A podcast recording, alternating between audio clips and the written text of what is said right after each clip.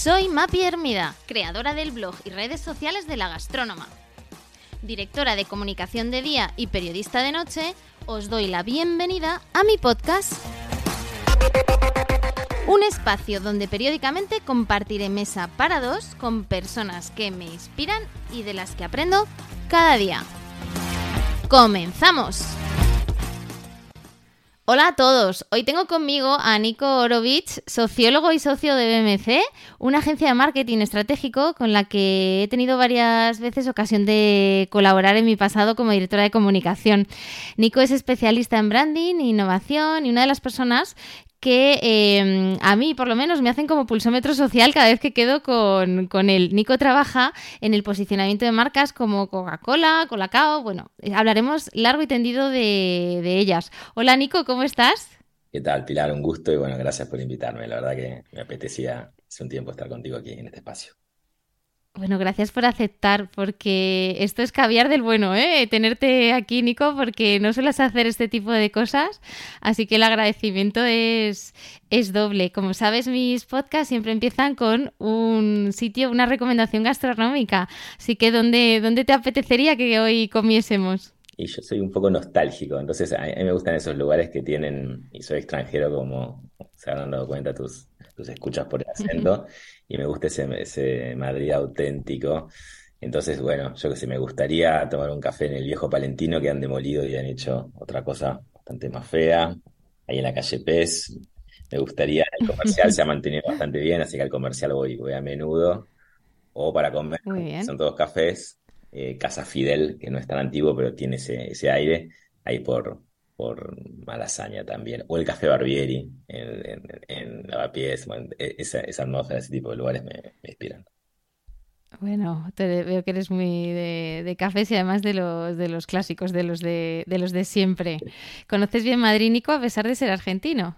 Sí, sí, sí, lo caminé mucho. Tuve mucho tiempo, eh, mucho tiempo para caminar por la ciudad, trabajar por la ciudad y por lo menos lo que es el, centro de Madrid y alrededores, Salamanca, Chamberí, eso lo, lo caminé mucho y soy muy fanático también de los bares, restaurantes, todo el mundo, mundo cafés y mundo... Eh, como que al final siento que uno entra a las ciudades por sus pequeños comercios, ¿no? Al espíritu de las ciudades. Cuando es turista, a veces me dicen, no, pues estás todo el tiempo en restaurantes y en bares, y al final no vas a los monumentos. Si los monumentos los conoces, lo que te da una pizca de autenticidad y ver a gente real y ver cómo es, idiosincrasia es ver qué se come, qué se bebe y cómo vive la gente. Y eso lo ves en los pequeños comercios. Y particularmente los pequeños comercios que más nos interesan son los de gastronomía. Con lo cual, cuando viajé a, países ex soviéticos, eh, me pasaba que al, pequeño comercio estaba muy restringido, no existe esa historia, ¿no? Entonces te encontrabas con grandes cadenas nada más y, me resultaban un poco herméticos para conectar con ese, con ese ethos de, de los países. Por lo cual, revalido tu, tu, interés por la gastronomía en ese aspecto, ¿no? Es, creo que son grandes vidrieras, grandes lugares para, para saborear la, no solamente la comida, sino la, la cultura y la forma en que la gente vive. Eh, cierro, cierro, con esta reflexión. A mí siempre me, preguntaban un poco como si argentinos y españoles se llevan bien, ¿no? Y yo digo que sí, somos parecidos, pero somos diferentes y que una buena metáfora para explicar la diferencia entre argentinos y españoles es que nosotros somos de café y de mesa y ustedes son de barra que da una forma de vincularnos y una socialidad muy diferente entre unos y otros, eh, con cosas buenas y con cosas malas, pero que es muy explicativo de, quiénes somos. me encanta. Bueno, me quedo con, que los bares, restaurantes son una vidriera social. Me ha encantado, me ha encantado el, titular. Eh, Nico, eres especialista en marcas. Em, ¿Cómo se construye una marca? Ahí te dejo la pregunta. Bueno, una, marca se construye con, mucha paciencia y yo lío muchas veces, pero no, básicamente hay, diferentes pasos, diferentes metodologías, consultoras, formas. digamos que los ingredientes por lo general eh, son más o menos siempre los mismos. Por un lado hay que mirar eh, al consumidor y al consumidor más allá del consumidor, a la persona, al humano, al ciudadano, porque no consumimos como vivimos, como decía recién, comemos como vivimos, bueno, consumimos todo en relación con una estrategia de vida, con una personalidad que excede el mundo del consumo. Somos personas antes que consumidores. Aunque cada vez somos, el consumo tiene un peso más importante en nuestras vidas. Digo, por un lado está el, tema de la persona, ¿no? Por otro lado está el tema de la marca. Las marcas son, organismos complejos, ¿sí? que no están vivos, pero parecen personas, eh, que tienen una historia, que tienen una imagen, que tienen unas verdades, algunas más conocidas, otras conocidas, que tienen unos productos, unos servicios, unas experiencias, y uno tiene que indagar en ese, y una competencia también, y tiene que indagar en ese, en ese mundo y profundizar y ver qué le sirve además de todo eso. Y también un negocio, digamos, que tiene que ver con el mundo de la marca, pero no estrictamente. Las marcas están dentro de una estrategia, una compañía que están hechas para ganar dinero y uno tiene que entender qué, rol se le asigna a esa marca y cómo puede cumplirlo. La cuestión, y, dentro de cada uno de estos buckets hay un montón de, matrices, preguntas sobre la competencia, tendencias, etcétera, insight, tensiones sociales, etcétera. La pregunta es cómo ordenar ¿no? estos, estos, estos vértices. Y, bueno, yo tengo, tengo nosotros en BMC y yo en particular tengo mi punto de vista, creo que eh, a veces es mejor empezar por, por el negocio, porque al final del día las marcas están para eso. Luego, ver qué aspectos de la marca y luego ir a la sociedad y a la gente y entender dónde realmente puedo ser útil, qué tensión social puedo responder, qué insight, qué, verdad humana puedo conectar desde mis verdades de marca, desde mis problemáticas de negocio, que no, las marcas no pueden vincularse con cualquier verdad humana. Pero bueno, es un tema más, más técnico. En cualquier caso, diría que esos son los tres grandes ingredientes de, en la construcción de marca. Venga, pues eh, vamos a trocearlo si, te parece. Em, eh, ¿Cómo trabajas ese posicionamiento, esos valores de, marca? Yo eh, te diré que eres una de las, yo creo que la primera persona a la que escucho hablar de los arquetipos. ahora es algo que escucho muchísimo. ¿Cómo, cómo empiezas, ¿no? Desde, desde la, propia razón de ser de la, de la marca a trabajarla. Mira, las marcas hoy por hoy se habla mucho de propósito, es un tema que si quieres podemos hablar luego, pero básicamente un propósito es la respuesta es por qué una persona o una marca eh, existe, ¿no? ¿Cuál es el sentido último de su existencia?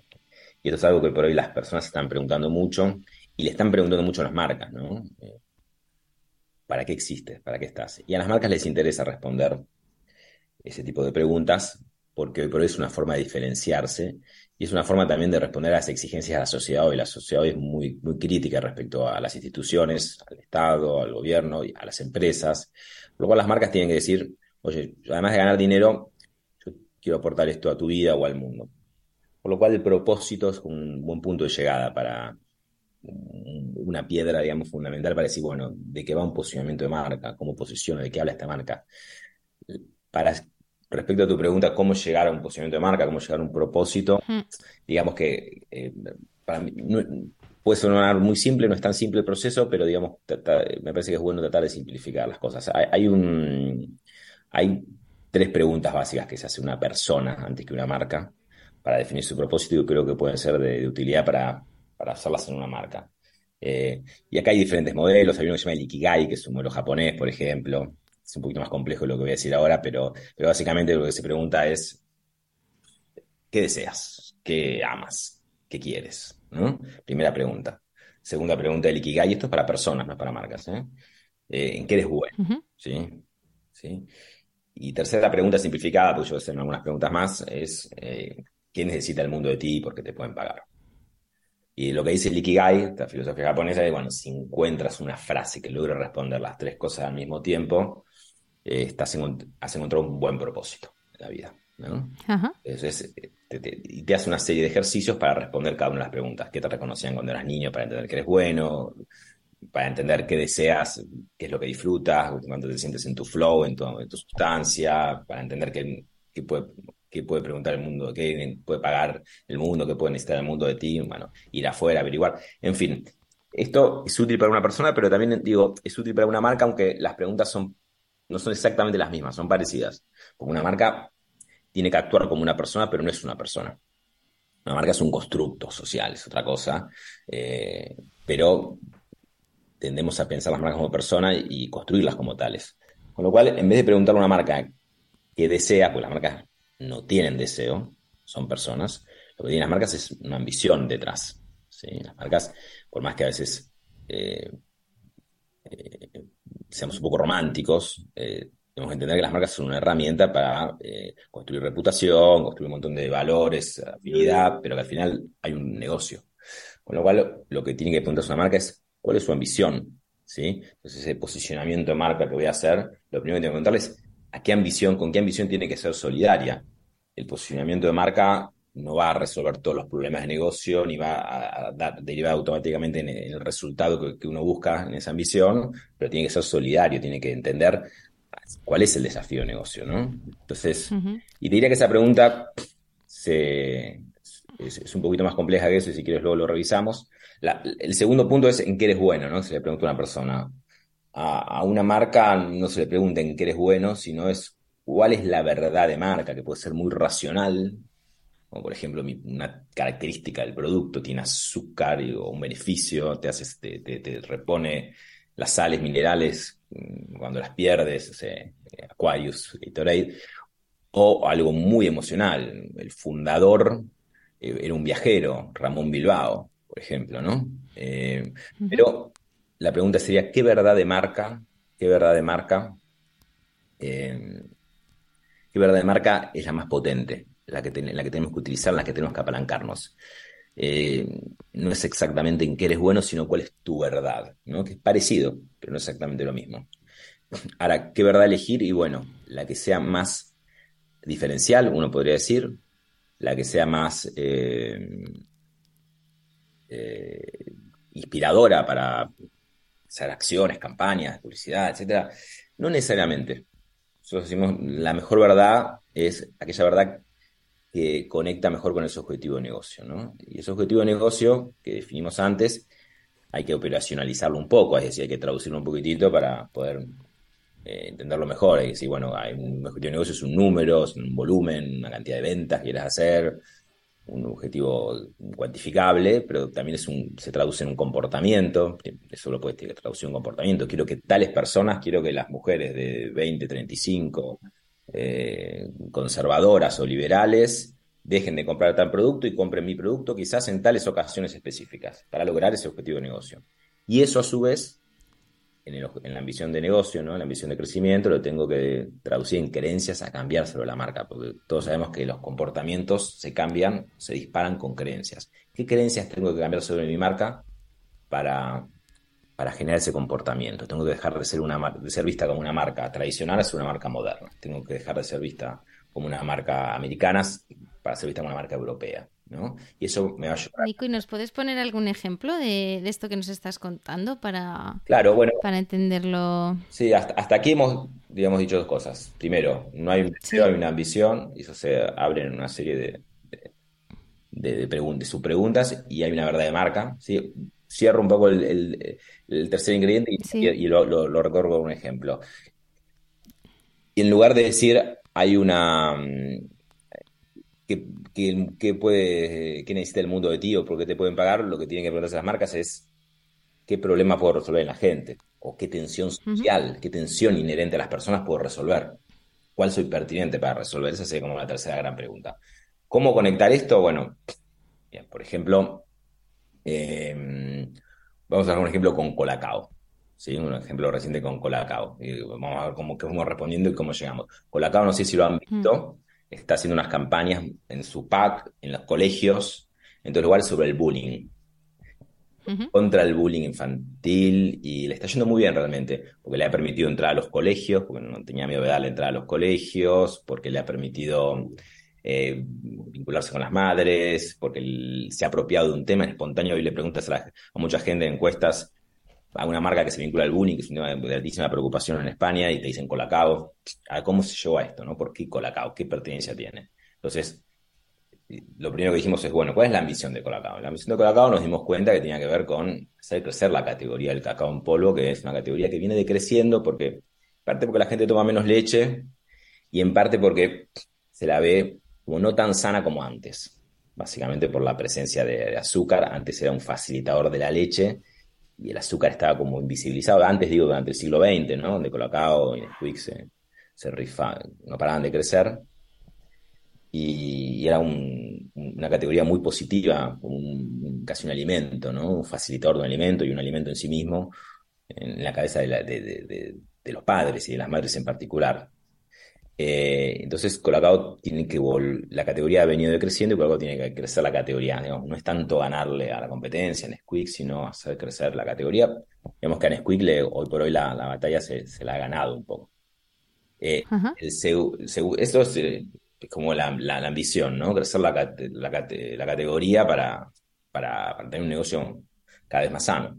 cuando empezamos el comportamiento, tenemos que volver a traer madres nuevas o que las madres actuales que nos compren compren con más frecuencia, porque se estaba empezando a limitar el uso, no de Colacao en particular, sino de la categoría, como que las, madres cada vez eh, compran, toman, le dan menos cacao en polvo a sus hijos y le dan o leche soda o yogur u otros alimentos. Y este es un problema para la, para la marca, evidentemente. ¿Y cuáles son las creencias que hay que cambiar, que hay que cambiar sobre la marca? Seguimos eh, pensando esto, ¿no? Que, que cómo, cómo, marca, cómo este posicionamiento puede ayudar al negocio. ¿Qué creencias tenemos que cambiar sobre la marca para lograr ese comportamiento? Que las marcas no, que las mujeres, que las madres y padres, pero sobre todo madres que siguen todavía decidiendo más en estas cosas, mm, se lo ofrezcan a sus hijos, se lo permitan a sus hijos con más frecuencia. Bueno, había una creencia fundamental, es que, se sean, que sean conscientes que además de azúcar, el producto es un producto bastante natural, que también tiene cacao, y que vean más el cacao que el azúcar. Eh, y que no lo vean dando como un chuche con el cacao, ¿no? Y que el cacao es un producto natural. Y el segunda, la segunda creencia cambiar sobre la marca es decir, bueno, que la dejen de ver como un, eh, como un, que la vuelvan a ver, digamos, como un, como un aliado, no como un chuche, sino como un aliado en el crecimiento, en el desarrollo total de sus hijos. La marca Colacao, y en España se va a entender perfecto, cuando lo cuento en otros países no se entiende, funcionaba como esto, ¿no? Era como en la generación del 50, 60, mi hijo el doctor, tenía que tomar leche para crecer, para ser exitoso. El aspiracional era que mi hijo sea exitoso, ascenso social, una movilidad, una sociedad de movilidad social ascendente. Mi hijo va a venir mejor que yo, va a ser universitario. Y, que se alimente la leche y el colacao con un facilitador de la leche funcionaba así, era un aliado de la madre en el desarrollo de su hijo. Esto se ha perdido por completo. Entonces, eh, resaltar la naturalidad del cacao y, y volver a ser un, y volver a hablarle a la madre del desarrollo de su hijo cuando la marca publicidad con Fittipaldi, etcétera, estaba hablando de eso, del futuro de tu hijo. Hasta aquí lo primero, según un diagnóstico, ¿no? Y después decir, bueno, ok, ¿cuáles son las verdades de marca en las cuales nos tenemos que apalancar para lograr este cambio de creencias que nos va a llevar al comportamiento de reclutar madres y al objetivo de negocio que, es hacer la categoría? Bueno, cuando mapeas una marca como Colacao, como muchas otras, pero Colacao es una marca de 80 años de historia y con toda una valor emocional brutal, encuentras mil cosas, mil historias, deporte, de hay de todo. Pero mm, lo que nos dimos cuenta que eran las verdades de marca más, más potentes, es decir, aquellas cosas que decís, bueno, las habilidades de marca, como decíamos, ¿no? Esto de la marca realmente podía, podía apalancarse para, para, para cambiar esas creencias que nos interesaban. Había dos cuestiones. Una, la idea de, de fuerza, la marca me siempre muy. Tenía, esto venía del pasado, se había perdido un poco, pero está en inconsciente. Y las marcas son eso, ¿no? Las marcas son. Que si me preguntan qué es una marca, digo que es, el sentimiento, es el gut feeling de una persona sobre un producto, un servicio, una organización. Y ese gut feeling a veces tiene que ver con. Son información nueva o estímulos nuevos y a veces cosas del pasado que van pasando y a veces son medio residuales, pero se mantienen. Y había una cosa todavía de, que viene, del pasado colado, que es la fuerza, ¿no? Esta idea de había muchos claims. Yo no, vivo en España desde hace 13 años, no me los recuerdo de memoria, pero sí la fuerza de la mañana, la fuerza contigo, esta cosa de, eh, esta sensación de salir alimentado fuerte de casa con la energía del cacao, la leche y afrontar el día con la seguridad y no con esa vulnerabilidad que nos da eh, la duermevela, esto de estar recién despertados, ¿no? Que uno se siente medio frágil, ¿no? Pero eh, ese era algo interesante. es una marca que, tiene algo para hablar de, poder, ¿no? Pensando en esto de, cómo vincularnos emocionalmente con las madres y ser socios del crecimiento de sus hijos, el desarrollo emocional. Y había una segunda cuestión que, era muy interesante y tenía que ver con los grumitos. Los grumitos, como bien saben todos los españoles, eran algo que, bueno, no sé si bien saben, pero era algo que, les, en un principio les supuso un hándicap a Colacao frente a Nesquik porque lo penalizaba, era como el la marca cool, moderna, que se disolvía, Colacao no. Y con el tiempo empezó a revertirse, algo que la gente empezó a valorar y decir, oye, están, molan bastante estos grumitos, se pueden comer, se generó un ritual. Entonces había algo en los grumitos que nos decía, ya que hay una historia de superación, algo que fue una debilidad de la marca, se ha vuelto una fortaleza. Mira, mira tú. Y bueno, esto tiene, tiene, algo interesante para, como metáfora para lo que es, para, pensar en, el desarrollo de un niño, ¿no? Sí, tiene algo. Y aparte, el grumito tenía algo fantástico, que es que es evidencia del cacao.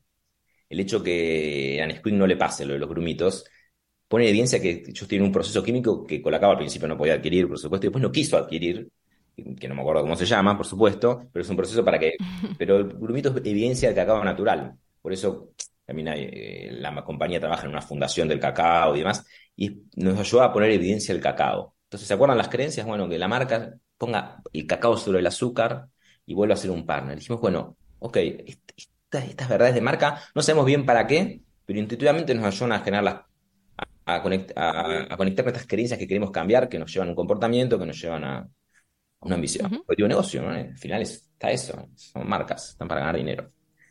Y, y aparte tratar de hacer bien el proceso, evidentemente, en lo que puedan. Eh, y después, lo último es, decíamos, en qué, qué problema de la gente puedo, puedo solucionar, ¿sí? ¿Qué tensión social puedo, puedo solucionar?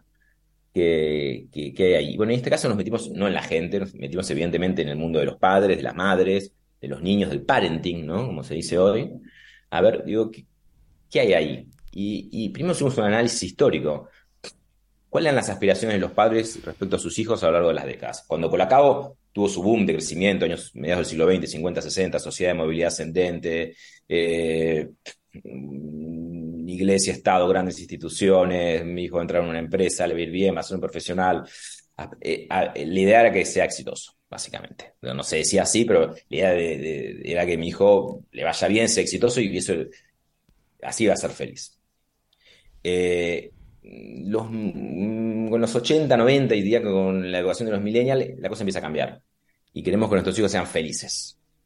Felices a secas. Y estos que hagan lo que quieran, que sean libres, que, que sean disfrutones, que, consentirlos. Y, bueno, y, esto, como todo paradigma, tiene su lado oscuro y su lado positivo. El lado positivo de, la década del 50 era que fue una generación muy currante y, y muy hacendosa, pero a la vez nada, que cuando después decía, quizás no viví, cuando llegaron a grande dijeron, quizás no viví mi vida, no pasé tiempo con mis afectos. Los millennials estamos viendo que quizás les cuesta un poco más algunas cuestiones de, resignación o el sacrificio, que tienen expectativas muy altas, que creen que las cosas son muy fáciles a veces y no son tan fáciles en la vida. Pero bueno, son, son una generación claramente más hedonista que la anterior. Pero los padres de hoy, que es lo que nos interesaba, que están creando los alfa, ¿no? Ya no a, los millennials, eh, tienen otro paradigma, están empezando a cambiar la cosa, como que les preocupa más, todos se preocupan porque sus hijos sean felices, pero la vía para que para, para estos padres no pasa tanto por el hedonismo, no pasa tanto por el esfuerzo, el sacrificio, como en las generaciones anteriores, pasa por la libertad, ¿no?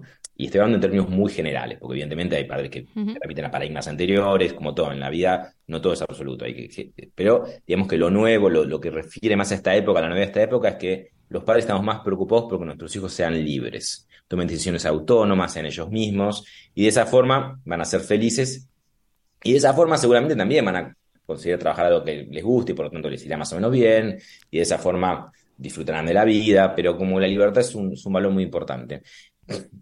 Y, nos encontramos, dijimos, bueno, acá hay algo interesante. ¿Qué tensiones hay en este, dentro de este paradigma de parenting?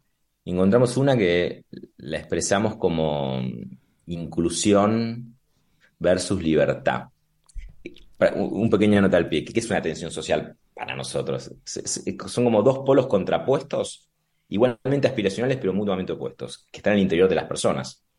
Es decir, quiero vivir el presente, quiero cuidar mi futuro en la alimentación, por ejemplo, tú que estás en alimentación.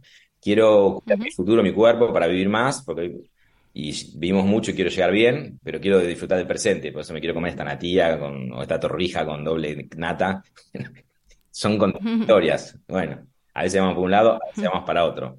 Quiero pasar mis tiempos más con mis seres queridos, pero quiero hacer exitoso en el trabajo. Bueno, en este caso hay una tensión de inclusión, libertad. ¿no? Y era como, eh, yo siempre le explico con un insight personal, yo me considero un padre que trato de ser bastante abierto y, tengo un niño de cuatro años, viajo mucho y, el otro día, cuando viajaba, me, me, me, pide regalos él, ¿no? Y me pidió si le podía traer un disfraz, se llama Iván, me dijo, de mariposa rosa. Yo dije, sí, claro, por supuesto. Ni, le pregunté si no quería otra cosa, ni yo estoy muy educado en el París de Libertad, si no, no quieres enojar una pelota, nada de eso. Mi disfraz de mariposa rosa quiere, disfraz de mariposa será. Sin embargo, cuando estaba en Amazon comprándoselo, de repente lo vi, me imaginé entrando al colegio con vestido de mariposa rosa y que le hacían un tremendo bullying y que lo trataban. Y decía, no, no quiero que sea infeliz, no quiero que sufra. todavía nosotros padres, si no estamos abiertos, estamos atravesados por, por, por, por, otra cultura, por otra forma y, y, a veces, porque hasta esto, no, quiero que sufra, ¿no? Y a veces es falso o es mentira, es una suposición, y a veces que sufrimos somos nosotros y no tanto ellos, y a veces sufrimiento de toda la vida. Bueno, podría decir mil cosas a ese pensamiento, pero lo cierto es que ese pensamiento me saltó, esa tensión estaba dentro mío. Y bueno, este, y esto lo vimos muy repetidamente cuando entrevistábamos madres y padres. aquí la marca puede hacer algo. Tiene que ayudar a los, los padres a, soltar y entender que, no, que, no, que, no, que no hay que tener tanto miedo.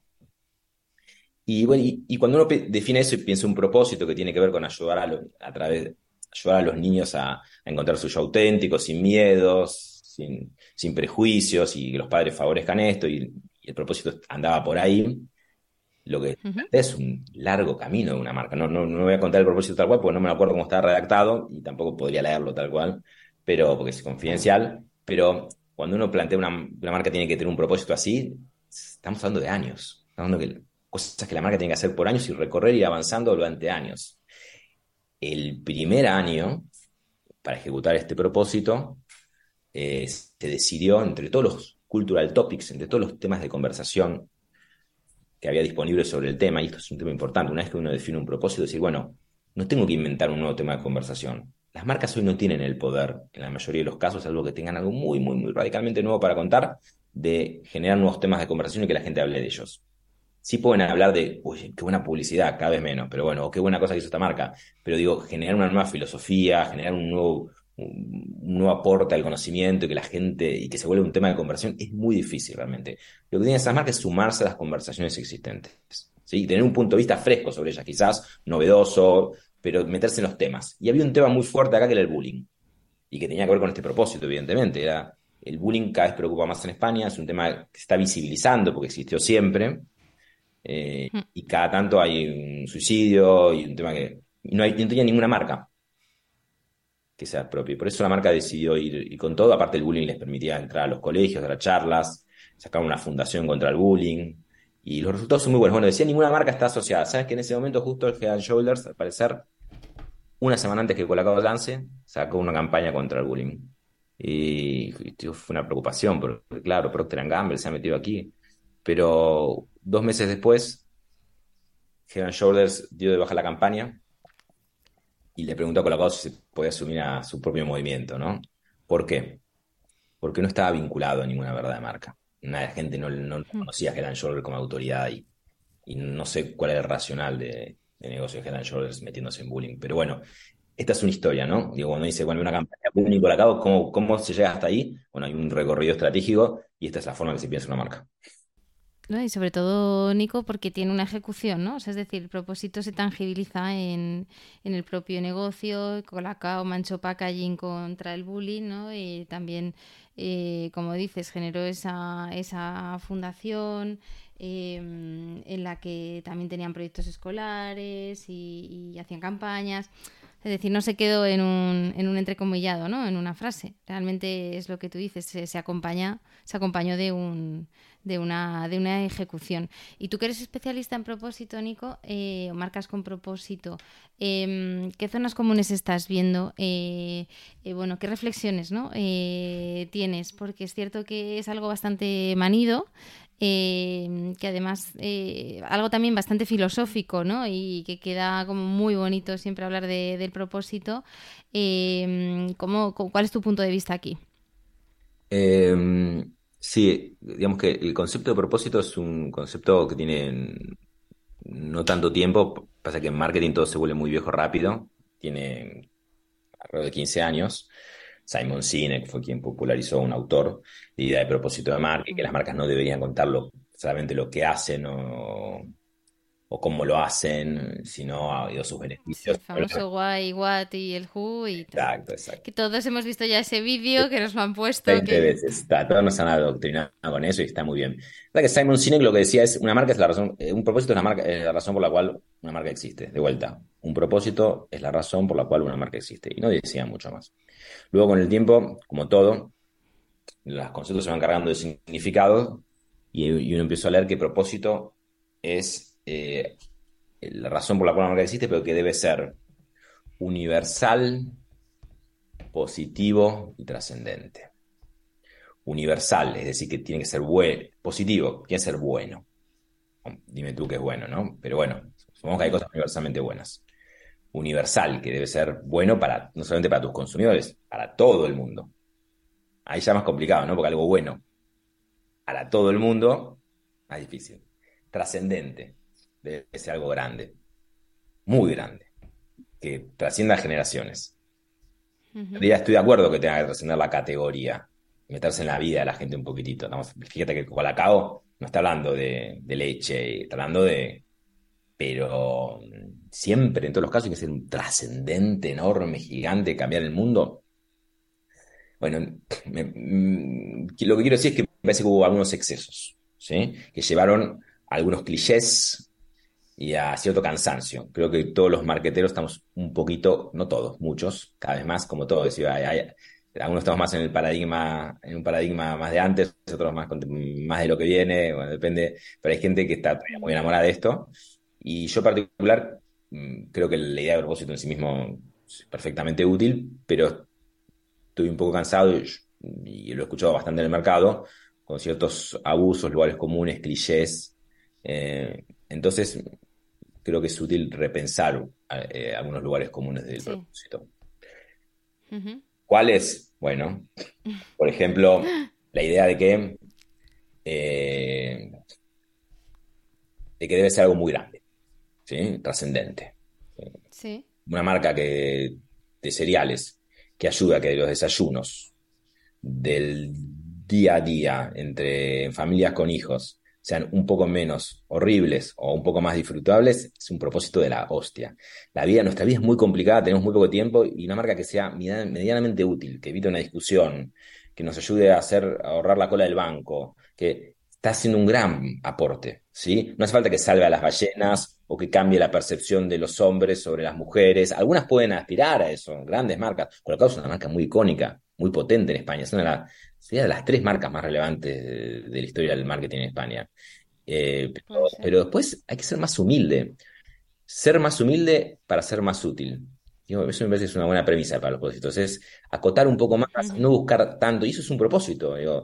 hacer los desayunos menos horribles, por ejemplo, menos, menos, menos estresantes. ¡Wow! Si lo logras un poco nada más, eso que es humilde, gran valor y, va a revertir muchísimo en tu marca, seguramente dependiendo de tu estrategia, evidentemente, si te es útil eso. Pero digo, lo, escuché una vez trabajando con una, compañía global de, una marca global de cereales y, decía, no, pero es muy poco ambicioso. La ambición de un propósito tiene que ver con, que tiene que ser suficientemente grande para que la marca piense en nuevos modelos de negocio, nuevas ideas, eh, que puedan lanzar el día de mañana un cereal líquido, que puedan hacer un montón de servicios que ayuden a, a ser más útiles en ese propósito. En ese sentido tiene que ser ambicioso, en términos de negocio. En términos humanos, quizás tenemos que ser un poquito menos ambiciosos. Eso, una primera cosa. Te quiero preguntar también por la famosa sostenibilidad, em, que también muchas marcas lo trabajan desde el propósito y bueno, pues que es algo que parece también que es un lugar común ahora, ¿no? La sostenibilidad es un tema, y cuando vemos la sostenibilidad, hay, diferentes tipos de sostenibilidad, vamos a centrarnos en la ambiental, digamos, por ahí que es la más, la más, después sí que hablamos de la otra. Digo, para empezar con la ambiental, eh, es un tema ineludible, o sea, es un tema, quien, niegue la crisis climática, quien niegue eh, lo que está pasando es una locura, nos genera mucha angustia, estamos muy preocupados por eso, quizás el rol de las marcas a veces es alertar algunas marcas, pero otras quizás no, hay que tener cuidado con no, alimentar la angustia y, tratar de, entender un poquitito cuando estamos alimentando la angustia y cuando estamos alimentando algo positivo. Pero en cualquier caso, me parece que la sostenibilidad a veces es utilizada en el centro del propósito como un factor, como quiero diferenciar mi marca en términos de sostenibilidad, y a veces equivocadamente, porque no tenemos o credibilidad, porque a veces terminamos eh, echándole responsabilidades a los clientes, diciéndole, por ejemplo, bueno, yo te saco este base de vidrio, pero te lo voy a cobrar un poco más. Y la gente no está, en la mayoría de los casos, dispuesta a pagar más, porque tú hagas lo que corresponde, tu compañía haga lo que corresponde. Son casos muy contados, y menos en culturas como la española, las latinas. La gente quiere que las marcas hagan las cosas bien, pero no está dispuesta a pagar más. ¿sí? Tampoco estoy dispuesta a que las marcas le digan, están la gente está cada vez menos dispuesta a que las marcas le digan, oye, esto es un trabajo de a dos, ¿eh? mira, yo hago esto, pero tú recicla la basura y, bueno, la gente sabe lo que tiene que hacer y lo hace cada vez más, pero no le interesa que las marcas se lo recuerden o le exijan. Está muy cargada la gente. Tenemos, vivimos en un mundo muy exigente, con muchísima incertidumbre laboral, muchísima incertidumbre en lo afectivo, económico, ambiental, climático, geopolítico. Ahora la inteligencia artificial ah, parece que también es una amenaza fuertísima. Bueno, digamos, tenemos muchas preocupaciones, muy poco tiempo, pocos recursos, altas exigencias, y no estamos para que las marcas nos exijan que salvemos el mundo porque ellas son más grandes. Normalmente se dice, eh, la gente espera que las marcas tiene muchas expectativas porque las marcas hagan las cosas bien. Sí, pero no porque crean que las marcas son buenas, porque creen que las marcas son poderosas, incluso más poderosas que el Estado hoy. Entonces, no nos piden que seamos buenos, nos piden que seamos, que actuemos en función de nuestro poder. Por lo cual, cuando hablamos, incluso cuando decidimos hablar muy al frente y muy en el centro de nuestra comunicación, nuestra propuesta de temas ambientales, no es malo decir que lo hacemos porque es nuestro modelo de negocio y pues nos permite tener un negocio más sostenible también y ganar más dinero. IKEA, oye, yo planto árboles porque aparte necesito madera para mis muebles. Eso no es malo. Antes se miraba como eso es malo, no van a pensar que somos cínicos y que lo hacemos por interés. No, está bien. La gente espera, nos van a creer más si entienden que lo hacemos por nuestro por win-win, por nuestro interés. Y si, y si les decimos que lo hacemos porque somos buenos, no nos van a creer. O nos van a creer cada vez menos, porque la gente es muy cínica, está muy descreída. Eh, del buenismo de las marcas. Porque, no, porque de movida tampoco nunca lo creyó del todo. De vuelta, creen que las marcas son poderosas, no necesariamente buenas, ni malas, están, están para otra cosa. Em, entonces, digo, la sostenibilidad es un tema ineludible, pero a veces tiene que ser un IG, no tiene que ser un diferencial. A veces tenemos una, una compañía del tamaño de Coca-Cola, no puede no tener sostenibilidad en algún nivel pero probablemente no sea el diferencial. Eso... Sí, no, por ser sostenible la gente te compra. Sí, y, a veces no es un factor de diferenciación, porque está todo el mundo hablando de lo mismo y tienes que pensar, si no eres Patagonia, probablemente no sea un factor de diferenciación para ti. Digo, Patagonia como un icono, una marca. total. Nico, y, respecto a la, a la diversidad, que también es otro eje muy utilizado. Común. Sí. Digamos que, ahí se ha dado un fenómeno, ¿no? Porque decíamos, la idea de propósito tiene que ser siempre como positiva y universal, ¿no? Es decir, algo bueno para todo el mundo. Y hoy vivimos en un mundo polarizado, donde hay muy pocas cosas buenas para todo el mundo. De hecho, es casi imposible encontrar bueno para todo el mundo, porque todos estamos debatiendo cada vez más fuerte y más en voz alta y cada uno en nuestras burbujas, ¿no? Eh, sobre todo. Entonces, eh, claro, ¿qué, ¿qué, hicieron las marcas para encontrar algo bueno para todo el mundo? se metieron en sostenibilidad ambiental, a veces sin mucho criterio estratégico, o en diversidad, ¿sí? Eh, en, perspectiva, en perspectiva de género, en temas de feminismo, en temas de minorías, eh, lo cual creo que estuvo muy bien al principio, creo que se ha vuelto bastante paisaje al día de hoy. y, creo que, a ver, creo que tiene, hay mucho terreno todavía ahí y hay muchas marcas que lo están haciendo muy bien y, no, diría terreno vedado, ni mucho menos. Sí me parece interesante invitar a las marcas a pensar un poco por fuera de eso, quizás. Un poco por fuera. Eh, hablarle, volver a hablarle con orgullo a las mayorías, ¿no? A las mayorías, eh, algunos dicen los privilegiados, al regular mainstream, ¿no? Que, y no a las minorías. Y hoy no sé, te hablaba con, como, habla, como le habló Dick en algún momento, te hablaba con una marca de vino, un Rioja Reserva, y decíamos, bueno, nos damos cuenta que en un perfil de gente conservadora, tradicional, ellos hoy por hoy en el contexto actual de diversidad, de cambios, de modas, de, de, superfluidos, se sentían rebeldes. ¿Por qué se sentían rebeldes? Digo, porque decían, eran hombres sobre todo. Porque también había mujeres. Porque, claro, decían, hoy por hoy es ir a contracorriente, ser, entre comillas, normal, sabiendo que lo normal no existe, ¿no? Pero ser mainstream. Eh, y decimos, bueno, wow, esto también, esto también podemos hablar, podemos reivindicar esto. Eh, de hecho, muchos partidos políticos lo están haciendo. O también hablar de los temas de diversidad con menos solemnidad. se ha vuelto muy solemne la comunicación. y, hay gente que está empezando a reír de. nos, estamos empezando a reír nosotros mismos de la cultura de lo políticamente correcto. ¿no? los, norteamericanos tienen un término woke, ¿no? que tiene que ver con esta cultura de esta conciencia sobre las injusticias, las desigualdades, que está muy bien, pero que se ha vuelto que ha caído en algunos excesos, la cancelación, la corrección continua, la solemnidad. Y hay muchos emergentes series de Netflix que podemos empezar a ver, escritores, gente que está empezando a, reírse un poquito, a relajarnos un poco. Creo que la campaña de Campo Frío eh, de cómicos de hace unos años que llamaba Tienda LOL, que hablaba de, la tienda de chistes, porque ya no podemos hacer más chistes, se ha muerto el humor. lo, hacía con mucha altura y, tocaba un poco esta forma, ¿no?